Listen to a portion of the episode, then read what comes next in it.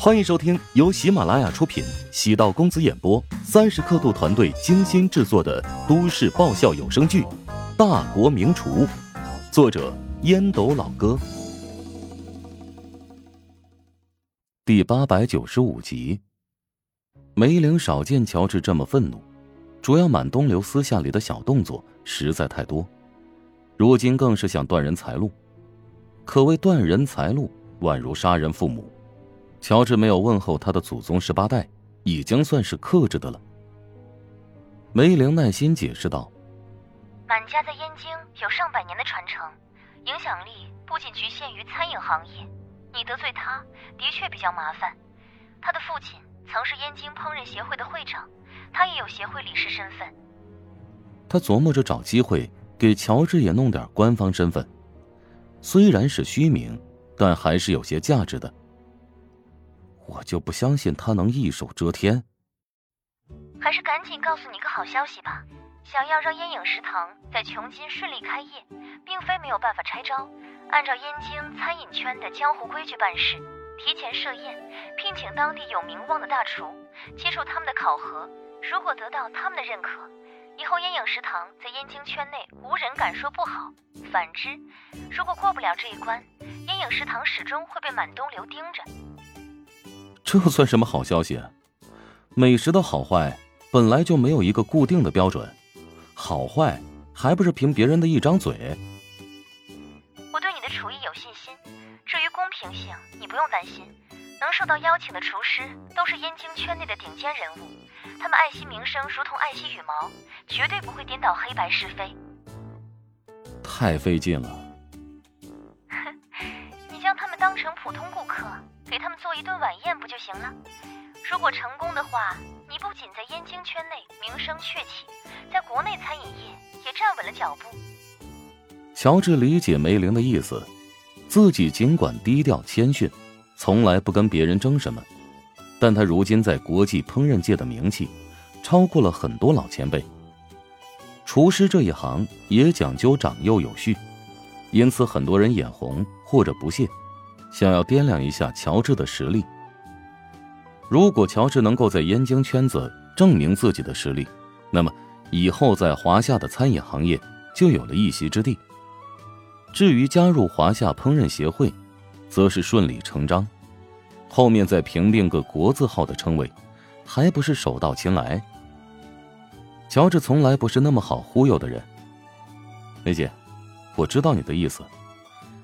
想让我向那些燕京名宿证明自己的实力，但你也没必要用业界行规来骗我吧？梅玲借用的是电影叶问的梗，叶问当初要收徒，必须要接受当地武师的挑战。叶问上了梅花桩，将不服的武师一一打下了擂台，才拥有了招收弟子的资格。开设餐厅可没有武行的规矩。外地人在燕京开餐厅，每天那么多，当地的那些烹饪界大佬岂不是隔三差五的就得吃一顿？哪有那个闲工夫呀？梅玲忍不住笑出声。好吧，想骗你还真不容易，的确没有这个规矩。既然你要在燕京长期发展，那就得融入对方，请别人吃顿饭，缓和一下关系，难道不合情合理吗？我可是找到了关键人物，才有了妥协的余地。设宴款待那些圈内人士，也是形同考核。烟影食堂对乔治而言意义重大，如果乔治不出面解决，容易留下尾巴。乔治被满东流那心胸狭隘的狗贼弄得有点头疼。地头蛇还是尽量别惹，谁能保证以后？还会遇到什么阴招损招？行吧，那就按照你的意思办。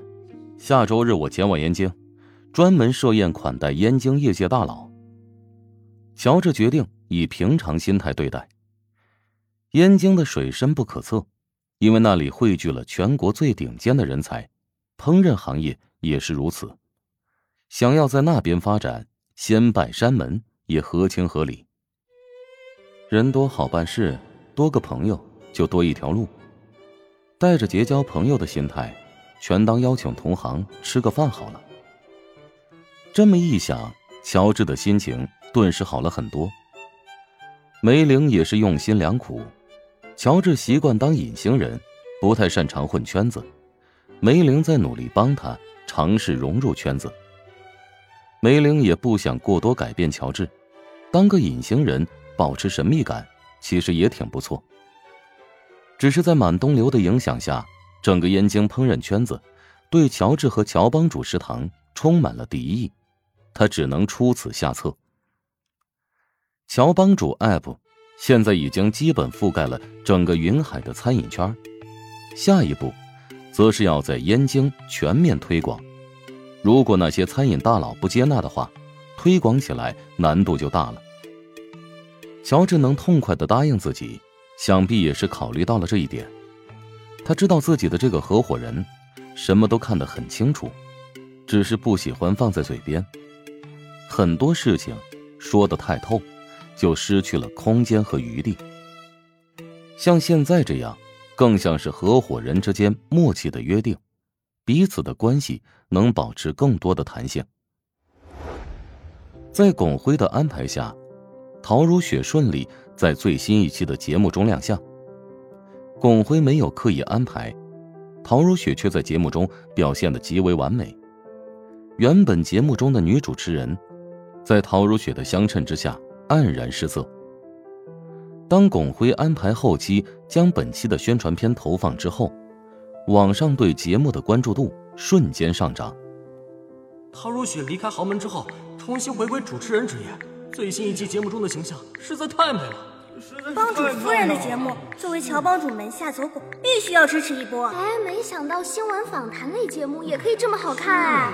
只能说帮主夫人太有魅力了，我把这档节目当成偶像综艺来欣赏了。话题变多，关注度提升，让巩辉有了不错的预感。他吩咐策划增加另一档节目中陶如雪的出镜机会。巩老师。